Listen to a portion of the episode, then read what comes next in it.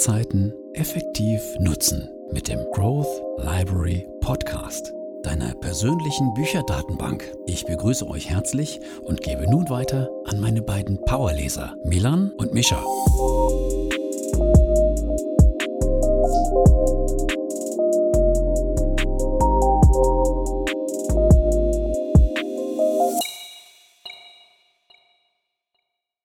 Herzlich willkommen, wie immer, auch nochmal von meiner Seite hier beim Growth Library Podcast. Mein Name ist Milan und am anderen Ende der Leitung befindet sich wie immer mein Bruder. Mischa. Hallo und herzlich willkommen, auch wie immer von meiner Seite. Kommt Zeit, kommt Rat, würde ich jetzt schon fast sagen, hier in der Corona-Krise oder Corona-Zeit. Wir sitzen ja immer noch in unseren Apartments und gehen nur einmal die Woche raus. Also bis jetzt hat sich nicht viel geändert. Ich dachte eigentlich, dass jetzt schon ein bisschen, bisschen mehr Freiraum wieder langsam wieder einkehrt hier in unseren Alltag, aber leider ist das nicht so der Fall. Deswegen habe ich jetzt angefangen, etwas mehr Zeit in Videokurse zu stecken. Also ich mache jetzt keine Videokurse, sondern ich habe mir mal wieder ein paar Videokurse oder besser gesagt Online-Kurse zugelegt und arbeite die äh, nebenbei neben der Uni noch durch. Ist ziemlich cool weil man da einfach nochmal ganz andere Wissensbereiche abdecken kann als die, die man sozusagen sonst täglich in der Schule oder Uni vorgegaukelt bekommt, sage ich jetzt mal. Ja. Ich weiß nicht, du hast ja auch welche jetzt äh, dir zugelegt, ne? Ja, genau. Ich habe jetzt über die letzten vier, fünf Tage einen intensiv ähm, Crashkurs gemacht, weil der Kurs, den ich mir da rausgesucht hatte, eigentlich auf drei Wochen verteilt war, wobei diese drei Wochen auch ähm, relativ human. Also äh, vielleicht alle zwei Tage mal ähm, eine Stunde oder anderthalb was machen, dann hätte das, äh, wäre das vielleicht hingekommen mit der einen Woche. Mhm. Aber das Problem war, dass auf der Plattform nur sieben Tage äh, das Ganze umsonst angeboten war. Und für jeden weiteren oder quasi ab dem achten Tage ähm, hättest du automatisch äh, gezahlt. Und hui, hui, hui. du musstest, um, für die, um diese sieben Tage umsonst zu kriegen, deine äh, Kreditkarte angeben. Ja. Heißt, ähm, da wurde dann kurz äh, Power reingeschossen und ja. jetzt habe ich den auch ähm, erfolgreich beenden können. Es gäbe wahrscheinlich auch noch so ein Zertifikat, aber man muss da irgendwie einen Kursteilnehmer kontrolliert das und ich muss einen anderen kontrollieren und ich habe jetzt meine Zahlinformationen wieder entfernt und mal schauen, ob ich da noch was kriege. Aber ich habe die Unterlagen, ich habe das Wissen und das reicht mir. Ja, auf jeden Fall. Das hatte ich ja auch. Ich hatte auch so einen Kurs, da habe ich sogar damals monatlich gezahlt. Das war ja noch krasser. Mhm. Und ich glaube, bei solchen Modellen, da hoffen die, die Kursgründer einfach darauf, dass dann die Leute so, so faul sind und das irgendwie dann außer Acht lassen und dann trotzdem irgendwie zahlen. Mhm. Aber es hat sich auf jeden Fall dann sehr actiongeladen an, was du da sozusagen die letzten sieben mhm. Tage gemacht hast. Ja, das stimmt. Aber ich muss auch sagen, ich habe jetzt in der Zeit, in der ich ja jetzt auch wieder zu Hause war, ähm, erstaunlich viel geschafft. Also ich habe diesen Online-Kurs äh, durchgezogen, habe äh, mich jetzt auch noch für einen anderen ähm, eingeschrieben, der ja jetzt noch ein paar Tage dauert, täglich immer eine Stunde so circa. Und ich habe, muss ich kurz zählen, zwei, drei, vier, fünf Bücher entweder gelesen oder zusammengefasst. Also oh. die Zeit okay. ähm, ist auf jeden Fall nicht vergeudet gewesen hier. Hört sich ja sportlich an. Hast du das dann immer so gemacht, dass du sozusagen dir fest vorgenommen hast, eine Stunde pro Tag machst du den Kurs oder hast du einfach dir einen Timeslot geblockt im Tagesablauf? Wie hast du das genau strukturiert? Nee, ist eigentlich immer das Erste, was ich mache. Also frühstücken und dann mache ich äh, meine Sachen, bis ich quasi nicht mehr kann. Dann mache ich vielleicht noch was anderes oder zwischendurch hole ich mir was zu trinken oder essen.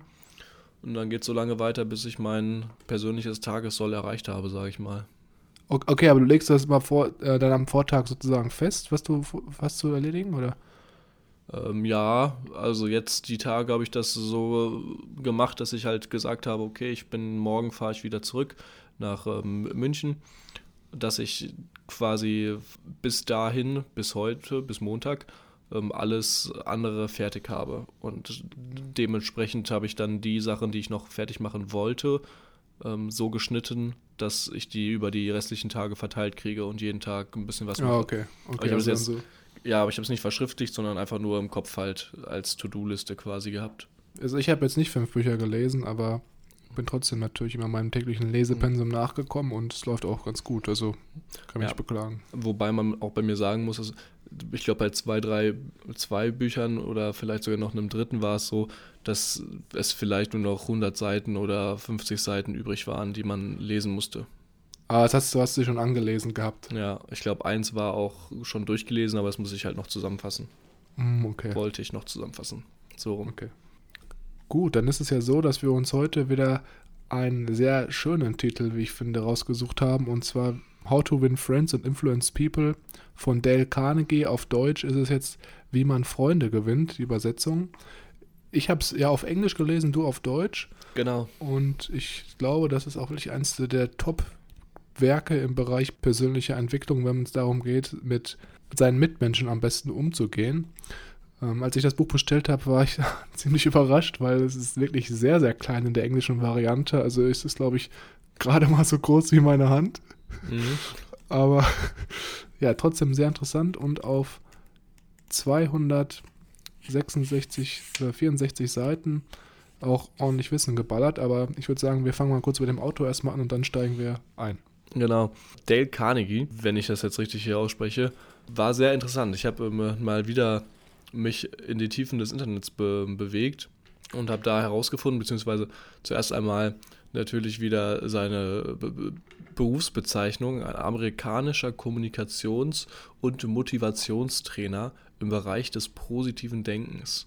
Oh, okay. Sehr schöner Bereich, den er sich da rausgesucht hat, zu dem wir aber auch später noch ein bisschen Kritik hören. Und zwar erstmal zu seinem Leben. Ganz früher hat er teilweise sogar davon gelebt, Erdbeeren ähm, zu pflücken, als ähm, jüngeres Mitglied der Gesellschaft noch. Und später in New York dann ähm, hat er damit angefangen, Lastwagen zu verkaufen.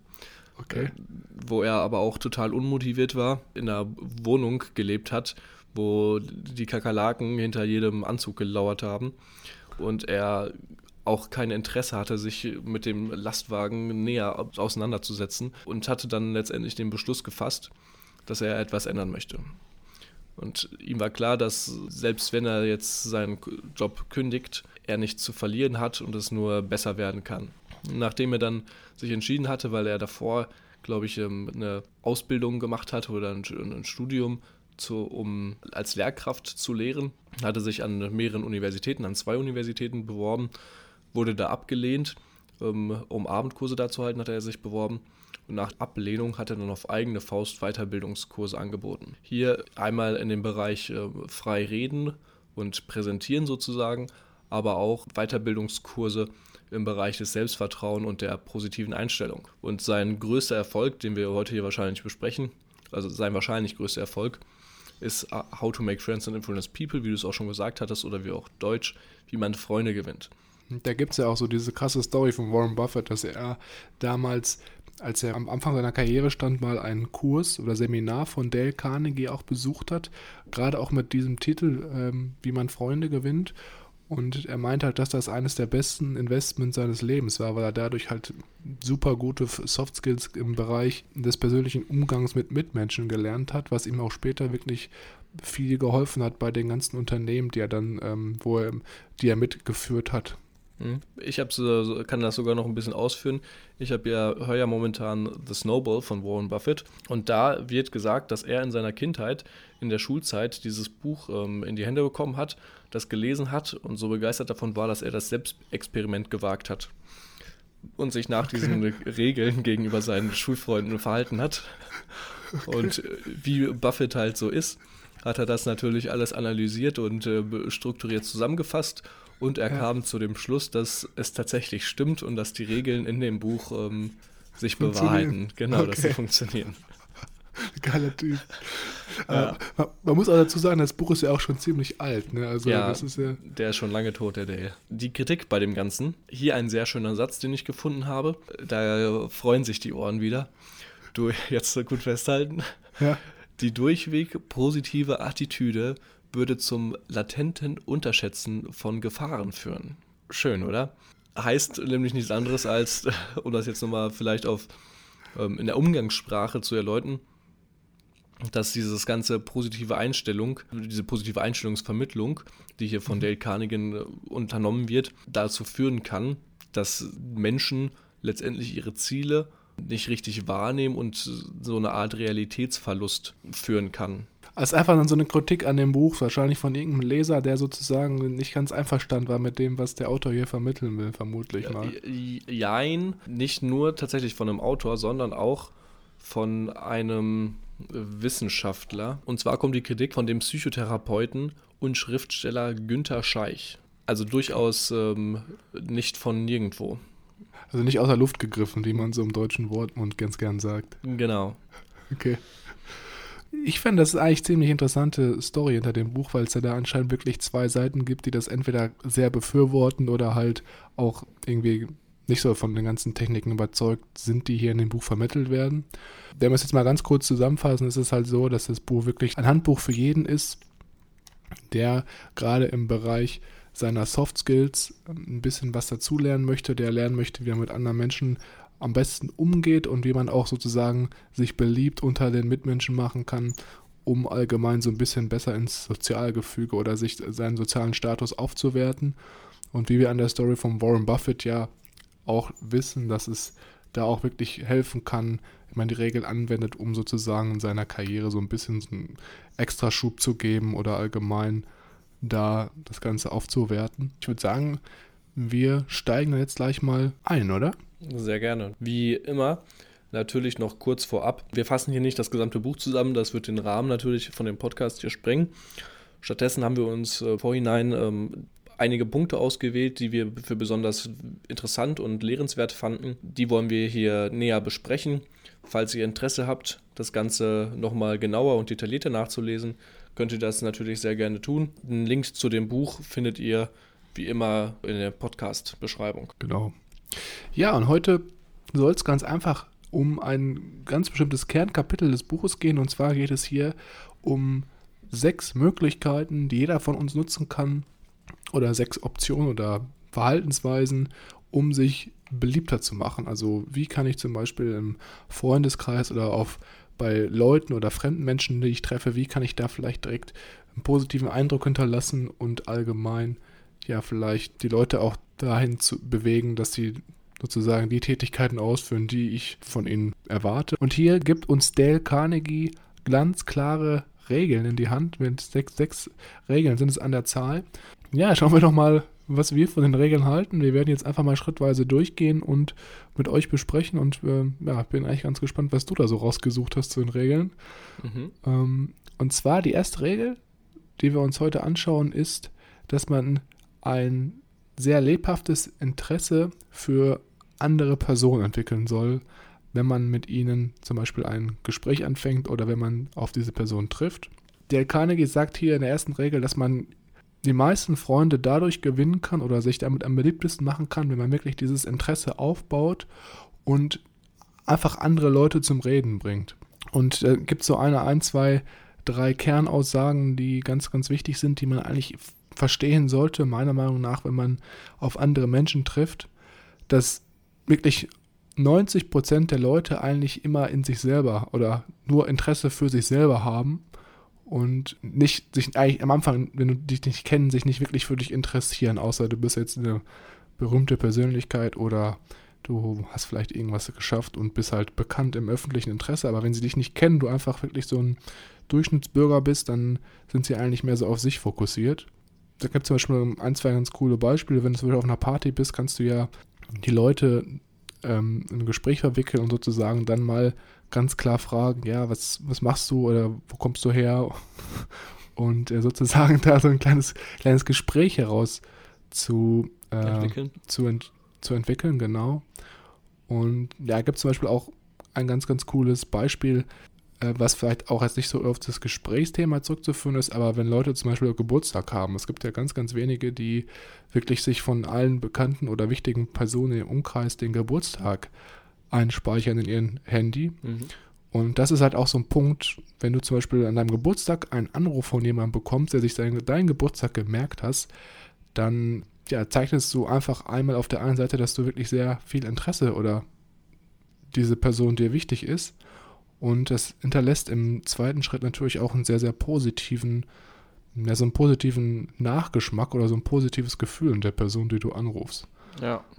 Seitdem äh, muss ich auch ehrlich zugeben, versuche ich auch immer möglichst die Informationen, die ich habe, auch wenn ich den Geburtstag weiß, mit ins Handy einzuspeichern, damit ich es im Kalender stehen habe und bei Bedarf dann Glück wünschen kann.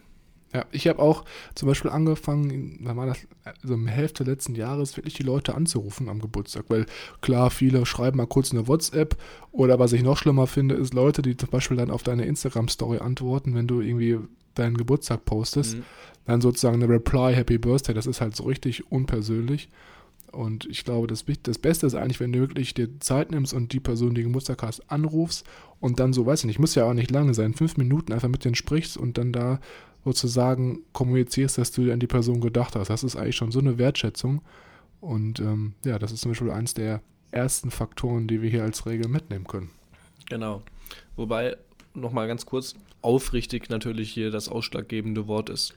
Also nur wenn man sich wirklich von Herzen für jemanden interessiert, findet das Ganze statt. Also wenn man jetzt so laissez-faire an die Sache geht, wird das Ganze wahrscheinlich in die Hose gehen. Ja, ich glaube, das ist auch ein ganz wichtiger Punkt, stimmt. Was wirklich das Schlimmste ist, glaube ich, wenn du so gespieltes Interesse das merkt man sofort. Ähm, rüberbringst. Ja, und das ist auch, das kann da, glaube ich, ganz, ganz krass auch in die negative Richtung gehen. Also da muss man schon so einen ge gesunden Mittelweg finden, würde ich sagen. Kann sehr giftig werden. Okay, als nächstes die äh, zweite Regel. Ähm, lächeln Sie. Sehr simpel und sehr einleuchtend. Wobei dann auch hier wieder der Aspekt von der Kritik rangeht, dieses positive Denken. Aber das ähm, lassen wir einfach erstmal wohl behütet im Hinterkopf stehen. Mhm. Und zwar geht es hier darum, dass Taten mehr als Worte sprechen. Und wenn du mit einem Lächeln durch die Gegend läufst oder auch einfach mal Fremde gegen die an, auf der Straßen, auf der Straße dir entgegenkommen, gerade in solchen Zeiten wie jetzt, äh, finde ich das umso wichtiger. Ähm, einfach mal ein Lächeln und einen guten Tag kommt will einfach nur ganz simpel und, und direkt sagen, alles cool, hey, so jetzt überspielt natürlich, ich mag sie. Ähm, schön, äh, jetzt bei Fremden vielleicht weniger, aber wenn du dann mit Leuten oder mit unter Freunden bist und hier geht es dann auch so ein bisschen über die, seine Gedankenkontrolle ähm, und über den Glückszustand, der auch ein bisschen von dem inneren Zustand eines Selbst abhängt. Und auch sehr interessant, hier nochmal ähm, dass an sich nichts gut oder böse ist, sondern nur unser Denken es dazu macht. Ob es positiv, ob es schlecht oder negativ, ob es gut ist. Das fand ich hier sehr äh, interessant. Ein ganz gutes Beispiel ist auch hier, äh, wenn du zum Beispiel arbeiten gehst, ganz einfach morgens, wenn du reinkommst, die Leute anlächeln und sozusagen mit einem freundlichen Gesichtsausdruck zu begrüßen. Ja. Das macht, glaube ich, auch viel aus. Als ich zum Beispiel in Singapur war, da war es halt auch, habe ich auch gearbeitet, habe ein Praktikum da gemacht. Und da war es teilweise so, dass die Leute schon so ein bisschen reservierter waren, würde ich jetzt mal sagen. Also so ein bisschen unemotionsloser. Mhm. Und da habe ich halt auch dann versucht, immer so Leute anzulächeln oder so ein bisschen euphorischer an den Tag zu starten. Und manchmal war ich dann so ein bisschen verunsichert, weil die haben natürlich dann auch mich angeguckt, wieder zurück, ist klar, aber teilweise kam da nicht so eine Reaktion. Da musste ich immer nicht, ist das jetzt, weil die mich nicht mögen mhm. oder, oder sind die einfach so von der Kultur, dass sie nicht so Emotionen offen zeigen? Und das war für mich am Anfang auch ein bisschen schwieriger, ja. damit umzugehen. Und ja. Kann ich, kann ich verstehen. Das ist äh, natürlich dann blöd, wenn man mit einem freudigen Gesicht durch die Gegend köpft und alle Leute einen komisch angucken. Ja, genau. Ich glaube, die waren das vielleicht einfach nicht gewohnt, dass da Leute mal ein bisschen fröhlicher in den Tag starten. Aber im Endeffekt, hinterher hat man sich dann so angepasst, aber die ersten zwei, drei Wochen war es schon ungewohnt. Ja. Gut, dann würde ich sagen, machen wir direkt weiter mit der dritten Regel. Und zwar geht es hier um etwas ganz Interessantes. Und zwar geht es hier darum, dass für jeden von uns eigentlich das schönste und das wichtigste Wort, was wir hören können oder wollen, ist unser eigener Name. Egal in welcher Sprache, egal auf wen du triffst, wenn du mit deinem eigenen Namen angesprochen wirst oder deinen eigenen Namen hörst, ist es wirklich direkt ein Zeichen, okay, der hat sich mit mir als Person auseinandergesetzt, der hat sich meinen Namen gemerkt und der weiß auch, wer ich bin. Das ist ja auch ganz wichtig, ne? Mhm. Und dann gibt es hier in dem Buch oder in dem, in dem Part von dem Buch, wo dann die Regel beschrieben wird, gab es auch dann ein Beispiel von Dale Carnegie, das wirklich einen der berühmtesten Manager in der damaligen Zeit interviewt hatte und hat dann gefragt, ja, was ist dein Geheimnis, warum bist du so erfolgreich geworden in deinem Unternehmen, warum hast du dich so weit hocharbeiten können? Und dann hat der dann darauf ganz einfach geantwortet, ich war in der Lage, von den wichtigsten Personen, die, die ich kannte, den Namen mir zu merken und habe diese Person auch immer mit ihrem Namen angesprochen. Man kennt das ja auch, viele Leute, die merken sich die Namen halt gar nicht. Wenn man zum Beispiel jetzt auf eine Geburtstagsparty kommt oder wenn du neu im Job bist oder im Studium eine Gruppenarbeit hast, ähm, weil die einfach da sozusagen jetzt nicht diese Brainpower, sag ich mal, aufwenden, weil das natürlich auch auf der anderen Seite so ein bisschen anstrengend ist, sich Namen von Leuten zu merken. Mhm. Und ähm, ja, wenn du einfach mit dem Namen ansprichst, dann ist es einfach. Viel persönlicher und direkter gleich. Genau, richtig. Und mhm. Was, was ich noch ganz interessant fand hier, so eine kleine Taktik, die von ähm, Napoleon dann früher benutzt wurde. Napoleon also, Hill. Genau, jeder kennt den. Und zwar war es halt so, dass wenn er auf neue Leute getroffen ist und sozusagen sich die Namen merken wollte, hat er halt zum Beispiel immer gesagt, Entschuldigung, ich habe den Namen nicht verstanden, kannst du es nochmal wiederholen? Obwohl er den Namen verstanden hat, einfach nur um noch mehr Zeit zu haben, sich den Namen sozusagen einzuprägen. Mhm. Und wenn er es dann immer noch nicht verstanden hat, hat er dann im dritten Versuch gesagt, okay, kannst du es vielleicht mal kurz buchstabieren? ist natürlich ja. auf den ersten Moment ein uh. bisschen komisch. Junge, geh mir nicht auf den Sack. Wie heißt du, Tom? Wie? Tom? Kannst du noch mal kurz buchstabieren? Puh. ja, aber das finde ich auch eigentlich so ein ziemlich smarter Move. Mhm. Ja, was ich zum Beispiel mache, das habe ich auch, wenn man das Anfang letzten Jahres, habe ich damit auch angefangen, wenn du zum Beispiel auf neue Leute triffst und du zum Beispiel dann einen neuen Namen von der Person mitgeteilt bekommst, dass du versuchst irgendwie ähm, den Namen mit irgendeinem Bild zu verbinden und dann der Person dieses Bild sozusagen ins Gesicht klatscht. Also jetzt ganz abstrakt die Story. Du, zum Beispiel, wenn einer jetzt ich gebe mal ein ganz simples Beispiel, wenn du sagst, einer heißt Billy und es gibt ja diese. Dem, diese Kondome auf dem Kopf. Nein, also das wäre zum Beispiel, das wäre aber eine gute Anekdote. Das, das wäre wirklich ein Bild, wenn du das im Kopf hättest und an die Billy Boy Kondome denken würdest, das würdest du nie vergessen. Da würdest du immer wissen, der Typ heißt Billy. Billy mit dem ja. Billy Boy Kondom auf dem Kopf. Ja, ja, aber das wirklich, das sind so Sachen, das ist so, das wäre eine richtig gute Eselsbrücke. Oder wenn du jetzt sagst, okay, ähm, es gibt ja auch so, Fahrrad, so eine Fahrradmarke, die heißen auch Billy. Und dann denkst du halt einfach, dass der Typ die ganzen Abend auf der Party mit so einem Fahrrad auf dem Kopf durch die Gegend rennt. Und so wüsstest du direkt immer, okay, der ist das und das, das ist die Eselsbrücke und ich kann den immer mit dem Namen ansprechen. Ah, der Arme, der kommt durch keine Tür mehr den Abend. Ne? genau. Ähm, sehr cool, ja, da habe ich auch noch zwei ähm, Punkte, die ich hier nennen will. Einmal, ähm, genau bei dem Punkt habe ich ganz krasse Probleme. Äh, Namen merken ist für mich äh, absolut äh, unmöglich. Also gerade wenn es dann auch noch äh, so ausgesprochen verrückte Namen sind, die äh, ich selber nicht nennen kann, so wie Mischa zum Beispiel. oder, oder Milan, puh, wird schwierig. Ähm, aber Gesichter klappt bei mir um einiges besser.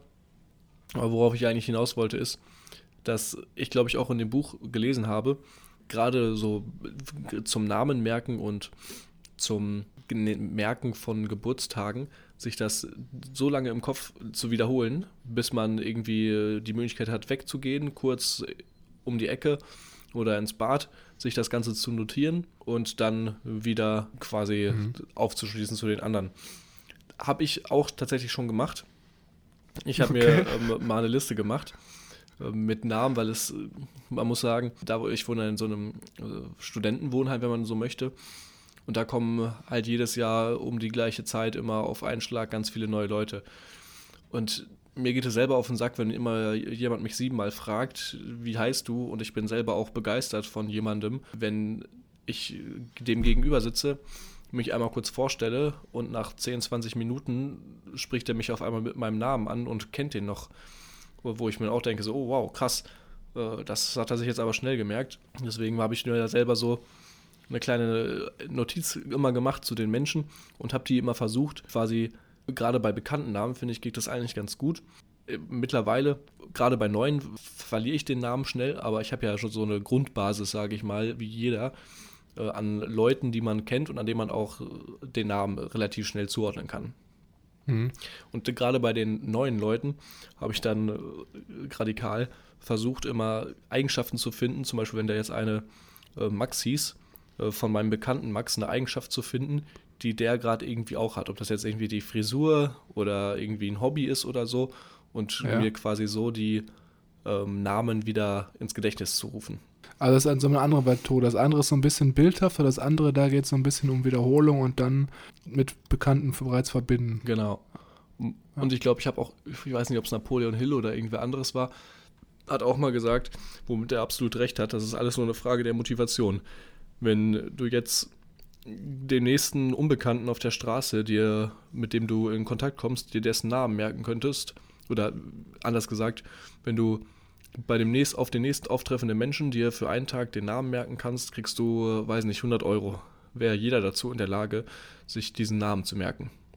Mhm. Aber bei fremden Leuten, die man dann vielleicht nur abends auf einer Party sieht, ist es absolut unmöglich. Ja, das Problem ist ein- einfach, dass es halt Energie kostet und unser Organismus ist natürlich darauf ausgelegt, so wenig Energie wie möglich zu verbrauchen und das ist Mhm. natürlich dann so eine Sache, okay, ist jetzt nicht notwendig, muss ich das wirklich machen?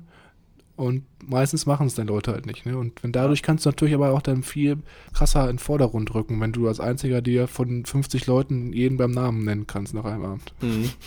Ansonsten hätte ich zu dem Kapitel hier auch nichts mehr hinzuzufügen. Ne, wir können direkt weitermachen. Ähm, die nächste Regel, die vierte, seien Sie ein guter Zuhörer.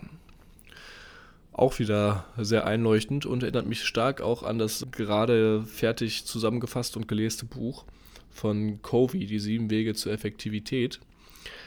Und zwar äh, seien Sie ein guter Zuhörer, indem man den anderen dazu ermuntert, von sich selbst zu sprechen, ähm, Verständnis zu zeigen und äh, verständnisvoll zuzuhören mit konzentrierter Aufmerksamkeit. Und natürlich macht es einem viel mehr Spaß, von sich selbst zu sprechen, als für als dem anderen zuzuhören. Aber da ist quasi der Krux der ganzen Geschichte, nämlich im aktiven Schweigen und Verständnis zu zeigen für die Gefühle und die Zweifel des ähm, anderen. Wobei hier natürlich auch wieder äh, ganz klar ist, es bringt nichts, wenn ich dem Gegenüber die ganze Zeit frage, ja, wie geht's dir? Und ah, okay, was, was macht der Rest deiner Familie? Und äh, mit der anderen Hand und dem anderen Auge bin ich am Handy und zocke irgendwie Candy Crush. also da fühlt man sich dann auch verarscht und äh, da fällt das dann ganz, fällt das Ganze schon wieder weg. Genau, es ist, sollte halt jetzt aber ja nicht so gespielt sein, ne, wie wir schon besprochen haben. Es muss schon wirklich auch ein aufrichtiges Interesse sein, glaube ich. Ja. Was mich hier auch noch sehr stark erinnert, was ich gerade am Anfang gesagt hatte mit dem Covey, was ich einen sehr guten Punkt finde. Ein guter Zuhörer durch aktives Schweigen und auch wirklich zuzuhören und nicht irgendwie schon beim Zuhören sich Gedanken zu machen, okay, wie kann ich darauf jetzt reagieren und was sage ich als nächstes? Sondern wirklich, wenn der Gegenüber spricht, zuhören und erst danach, wenn er fertig geredet hat, ich das Ganze wirklich hundertprozentig verstanden habe, darauf zu reagieren und mir dann meine Antwort bereitzulegen. Ja, da gibt es auch in dem Kapitel so richtig lustige Story am Anfang, wo halt Covey dann erzählt, dass er irgendwie mal auf so einer Brautparty war und dann eine neue Frau, also mit einer neuen anderen Frau oder mit einer fremden Person ins Gespräch gekommen ist und die war irgendwie auf einer Afrika-Reise und hat er die halt dann gefragt, wie es in Afrika war, erzähl mir ein bisschen darüber und dann haben die wohl wirklich bis 45 Minuten lang hat sie halt durchgehend gesprochen, er hat halt immer nur so ein paar Zwischenfragen gestellt und ähm, hat eigentlich gar nichts gesagt. Also sie hat ihn auch nie irgendwas über ihn gefragt. Also sie hat über darauf geredet. Und hinterher hat sie dann, obwohl sie gar nichts über ihn wusste, hat sie trotzdem dann allen Leuten Komplimente über ihn gemacht, weil er halt anscheinend eine sehr interessante Person sei, weil er ihr zugehört hat. Und das finde ich auch mega spannend, weil du halt sozusagen so auch Leute ja von dir überzeugen kannst, obwohl du gar nicht, gar keinen Aufwand hast, dich irgendwie herauszustechen oder mit irgendwelchen Gesprächen äh, zu überzeugen. Ja. Und da gibt es auch nochmal eine ganz andere Story, die ich noch kurz einbringen will. Und zwar war ich ganz früher mal, bevor ich mein Bachelorstudium angefangen habe, auch an einer, an einer anderen Uni, die ich mir angeschaut hatte. Und ähm, da bin ich dann sogar mit einmal in die Vorlesung reingegangen. Das war jetzt keine richtige Vorlesung, das waren so eine Größe von, weiß ich nicht, so 40 Leuten vielleicht und der Professor dann halt. Und dann haben wir auch so ein Kommunikationsexperiment gemacht. Mhm. Und zwar war es dann so, wir hatten drei Runden und in jeden drei Runden hat immer einer erzählt und der andere war halt immer sozusagen der Zuhörer. Mhm. Und dann gab es drei Rollen. Einmal musste man als Zuhörer sozusagen angestrengt weggucken, wenn einem was erzählt wurde oder Ja. gar nicht zugehört. Das zweite Mal musste man halt einfach ganz normal den Gesprächspartner anschauen und so ein bisschen nicken und so Gesichtsausdrücke, also Emotionen zeigen. Und das dritte Mal musste man wirklich zuhören und auch Emotionen zeigen und auch nachfragen, also wirklich spezifisch zu dem, was man erzählt bekommen hat. Und ich fand es ziemlich krass, wie man sozusagen als Erzähler dann den Unterschied gemerkt hat von der Gesprächspartner schaut weg und hört mir gar nicht zu, zu der Gesprächspartner stellt mir wirklich spezifische Fragen zu dem Thema, was ich gerade erzähle. Also es ist wirklich ein Tag- und Nacht-Unterschied, wie man sich als Erzähler dann fühlt. Mhm. Und ich glaube, das ist auch genau das, was hier angesprochen wird, dass man äh, wirklich spezifisch zu den Themen, die einem erzählt bekommen, nachfragt und dann da auch so ein bisschen dem anderen vermittelt, okay, ich interessiere mich für das, was du mir erzählst, erzähl mir noch ein bisschen mehr und ähm, ja, hör bitte nicht auf zu reden, sozusagen. Cool, habe ich noch gar nicht gewusst. Also das, ja. was du da so alles erlebt hast. Ja, kannst du mal sehen, dass wir beide uns hier auch noch mal ein bisschen besser kennenlernen ja, durch den Podcast. Das freut mich auf jeden Fall. Ja, das ist gut. Dann würde ich, würde ich sagen, wir machen jetzt direkt weiter, oder? Sehr gerne, ja. Genau, dann kommt jetzt Regel Nummer 5.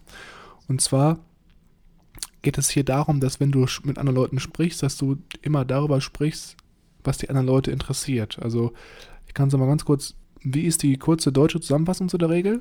Sei, äh, sprechen Sie von Dingen, die den anderen interessieren. Ah ja, da habe ich doch ganz gut getroffen. Mhm. Genau.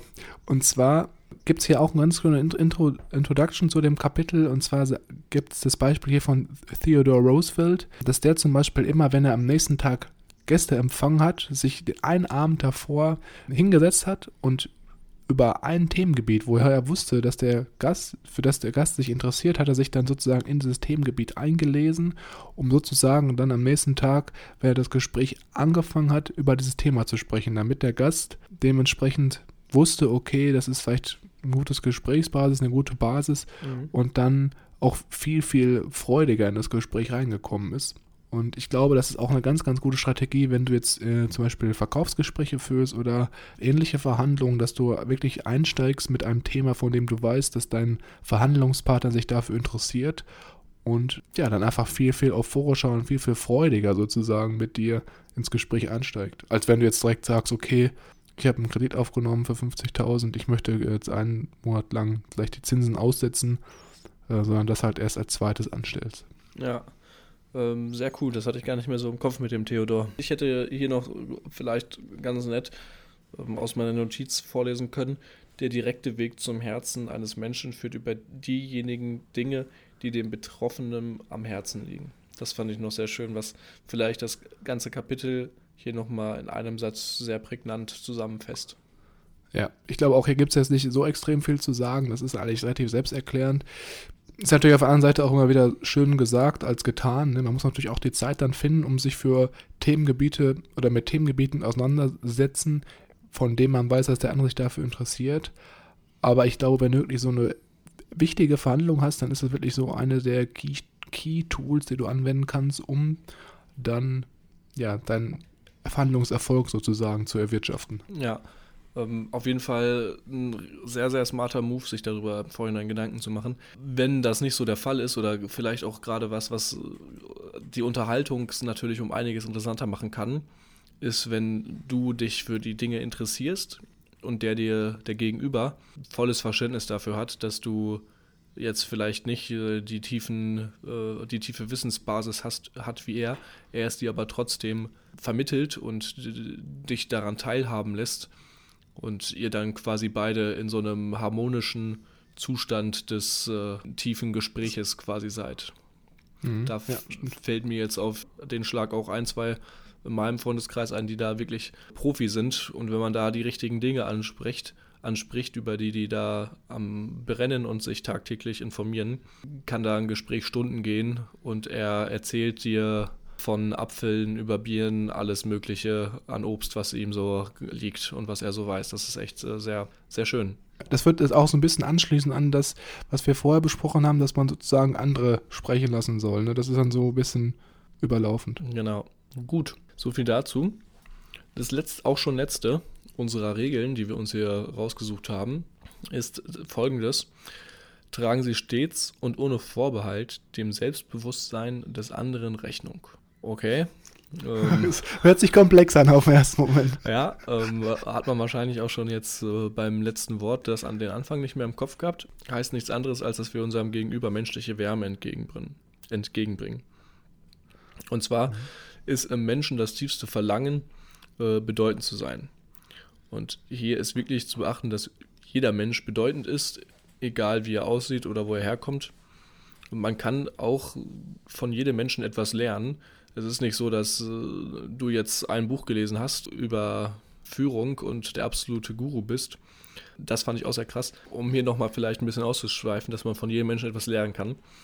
Und zwar gibt es hier eine interessante Geschichte von Sam Walton, der Gründer von Walmart, Walmart, ne? Ja, das trifft schon ganz gut Walmart. Ja. Genau, äh, dem Laden in Amerika ja quasi so der, das Aldi, Netto, Lidl, Edeka zusammen. Das, ich würde sagen, das Nonplusultra, wenn man wirklich einmal in den Supermarkt oder in den Warenhaus fahren möchte, um wirklich fürs ganze Haus einfach mal alles zu bekommen. Genau. Ich habe letztens, auch, also schon ein Weilchen her, von einem amerikanischen Freund einen Snapchat bekommen, einen Snap bekommen, wo er auch durch den Supermarkt geht, äh, in dem äh, Laden und dann äh, kurz an dem Regal mit den Waffen vorbeigeht. Also. ja, ich dachte, sie haben so eine Waffentheke, haben die da ja. selber in dem Supermarkt. Ja, Was man halt braucht ähm, im Haushalt. Was, was, das Herz begehrt, ne? Ja. Weil man wieder die Maulwürfe verjagen muss. Ja, sitzt die Familie am Freitagabend zusammen, überlegt, was kaufen wir Sonntag? Ja, Schinken, Gouda, ein bisschen Feta und noch, und noch Munition für die 45er Kalaschnikow. Herbert, was machst du mit den Maulwürfen da hinten? Genau. Auf jeden Fall, um jetzt die Geschichte weiter zu erzählen. Sam Walton hat irgendwann mal, glaube ich, aus Mexiko einen Brief bekommen, dass irgendwer aus geschäftlichen Sinn wollte er von ihm lernen und ist dann nach Amerika gekommen, wurde auch eingeladen von ihm, wurde von ihm persönlich sogar abgeholt, wurde nach Hause genommen zu Sam Walton, haben sich da unterhalten und in 80 Prozent des Gespräches ging es da drüber über ihn und wie die Supermärkte in Mexiko aussehen und später sind sie dann auch, äh, ist er dann auch nochmal nach Mexiko, hat sich mit ihm nochmal getroffen. Und da wurde er tatsächlich festgenommen von der Polizei, war schon in seinen älteren Jahren. Und dann äh, hat die Familie die zu Hause gesessen und gewartet und gewartet und der Besucher kam nicht, haben sich schon Sorgen gemacht. Dann kam der Anruf von der Polizei, haben sie ihn abgeholt, mussten die Kaution zahlen äh, kam heraus, dass äh, die den äh, älteren Herr ähm, rumkriechend auf dem Boden festgenommen haben, weil sie nicht wusste, was er da auf dem Boden sollte, sich auch nicht so gut verständigen konnte. Und ja, letztendlich ähm, ist er da rumgekrochen und hat ausgemessen, wie weit die Regale voneinander stehen. Und Sam Walton hat auch selber mal über sich gesagt, dass er wahrscheinlich die Person ist, die am meisten in äh, die am meisten Zeit, Lebenszeit verbracht hat in Supermärkten und sich da äh, total interessiert immer war für die, den Aufbau, die Struktur hinter dem Ganzen ähm, ja. und der Regalhöhe und der Ausmessung. Ich habe das ja auch, äh, habt ihr hört das momentan auch oder habt schon fast fertig. Mhm. Und man muss echt sagen, das ist wirklich so eine Person, ich glaube, der ist mega akribisch vorgegangen beim Aufbau seiner Warenhauskette. Und was ich auch mega interessant fand, er ist einfach immer zu irgendwelchen anderen äh, Mitbewerbern gegangen ins Geschäftsbüro und hat mhm. die gefragt, wie die das und das machen und dann immer alles so mitgeschrieben. Ja. Das ist auch schon nice. Also echt sehr cool. Der hat, glaube ich, am meisten äh, Feedback eingeholt und egal, ob das jetzt der Arbeiter im, im Lager war oder der CEO vom gegnerischen Konzern, mhm. er hat jedes Feedback mitgenommen, was man konnte, so gefühlt. Ja, genau. Um nochmal jetzt hier zurückzuschwenken. Die Regel 6, bei der wir uns ja gerade befinden. Das heißt, wie man sieht, man kann auch von äh, jedem Menschen etwas lernen. Und als nächster Punkt ist auch noch hier respektvoller Umgang. Heißt mhm. auch, dass man sich mit solchen Phrasen wie es tut mir leid, Sie zu bemühen oder darf ich Sie bitten oder hätten Sie etwas dagegen und vielen Dank, äh, dass man die doch auch öfters nutzen sollte, um dem anderen auch wirklich Wertschätzung und ja, Wärme zu zeigen. Ja, ich glaube, das ist auch das, was du gerade ansprichst mit diesen Floskeln, die man sozusagen anwenden kann im Alltag. Ein super Beispiel hier ist zum Beispiel, wenn du im Restaurant bist und dann einen Kellner fragst, es tut mir leid, die zu stören, aber ich hatte keine Margarita bestellt, sondern eine Pizza Tonno. Das wäre zum Beispiel so ein Beispiel. Man könnte natürlich jetzt auch hier direkt kritisch anfangen und sagen, den Kellner kritisieren, aber wenn du halt erstmal die Wertschätzung mit dieser Floskel entgegenbringst mhm. und dann auf den Fehler hinweist, hast du natürlich viel, viel angenehmere Gesprächsbasis und ja, stellt sich nicht so unnötig über andere Personen, sondern hast auch direkt einen viel positiveren Vibe und viel positivere Stimmung auch im weiteren Verlauf deines Restaurantbesuchs. Ja. Und ja, ich glaube, das sollte eigentlich, wenn das jeder von uns beherzigt, dann wären wir auch auf einem ganz anderen Planeten hier unterwegs. Wirklich Mitmenschen zu respektieren und wie du schon sagtest, zu sehen, dass man von eigentlich jedem was lernen kann. Genau. Ah, sehr schön, jetzt habe ich mir gerade den Mund fusselig geredet und bin aber mit dem Ausgang und dem Gesprochenen und unseren Erkenntnissen, die wir jetzt hier aus den sechs Regeln genommen haben, sehr zufrieden, muss ich sagen. Ja, ich finde es auch super. Wir haben hier nochmal sechs Regeln für dich aufgezeigt, die du wirklich mitnehmen kannst, um im Alltag deine Mitmenschen ein bisschen freudiger, äh, ein freudiges Gemütslage zu bringen oder auch deine Soft Skills im, im Umgang mit anderen Menschen nochmal ein bisschen aufzupeppen. Wie immer ist es so, dass wir uns natürlich sehr, sehr freuen würden, wenn du uns für den Podcast hier eine Bewertung geben würdest bei iTunes. Da gibt es ja diese Sterne-Rubriken. Und ansonsten würde uns natürlich auch sehr interessieren, falls du das Buch gelesen hast, wie fandest du die sechs Regeln? Hast du die vielleicht auch schon angewendet im Alltag und konntest du da vielleicht schon irgendwelche Resultate mit erzielen? Und ja, wie immer, das Buch ist in den Shownotes, haben wir schon gesagt. Ich würde sagen, wir hören uns nächste Woche wieder und dann werden wir nochmal ein bisschen über ein, zwei andere Aspekte des Buches sprechen, die wir auch sehr interessant fanden. Und äh, bis dahin äh, würde ich sagen, wir hören voneinander und ciao, ciao. Tschüss.